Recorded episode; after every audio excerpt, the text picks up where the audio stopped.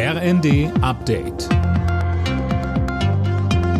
Stündlich neu. Auf den Punkt informiert. Ich bin Mia Hehn. Guten Abend. Wegen der Haushaltskrise wird sich die Verabschiedung des Etats für das kommende Jahr wohl verschieben. Die Ampel hat das für morgen angesetzte entscheidende Treffen des Haushaltsausschusses erstmal abgesagt. Ein neuer Termin wurde noch nicht genannt. Ob sich dann noch Bundestag und Bundesrat vor Jahresende mit dem Etat befassen können, ist unklar. Auslöser der Haushaltskrise ist das Urteil des Bundesverfassungsgerichts, das eine Verschiebung der Corona- und Ukraine-Kredite verbietet. Die Warnstreikwelle im öffentlichen Dienst hat heute die Stadtstaaten Hamburg, Berlin und Bremen getroffen.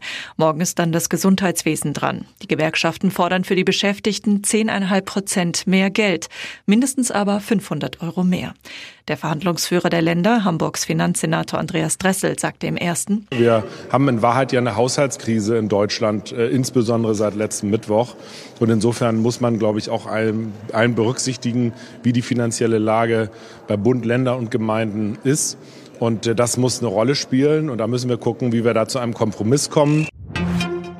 Vermerke über einen Nachteilsausgleich in Prüfungen, beispielsweise wegen Legasthenie, dürfen im Abi-Zeugnis stehen. Das hat das Bundesverfassungsgericht entschieden. Allerdings darf das nicht auf Fälle von Legasthenie beschränkt werden, da die Betroffenen sonst diskriminiert werden. Das hören die Kunden der Deutschen Bahn sicherlich nicht so gerne. Der nächste Warnstreik kommt bestimmt. Das hat GDL-Chef Weselski der Rheinischen Post gesagt. Man werde sich nicht allzu viel Zeit lassen. Immerhin, einen Streik über Weihnachten hatte er zuletzt ausgeschlossen. Alle Nachrichten auf rnd.de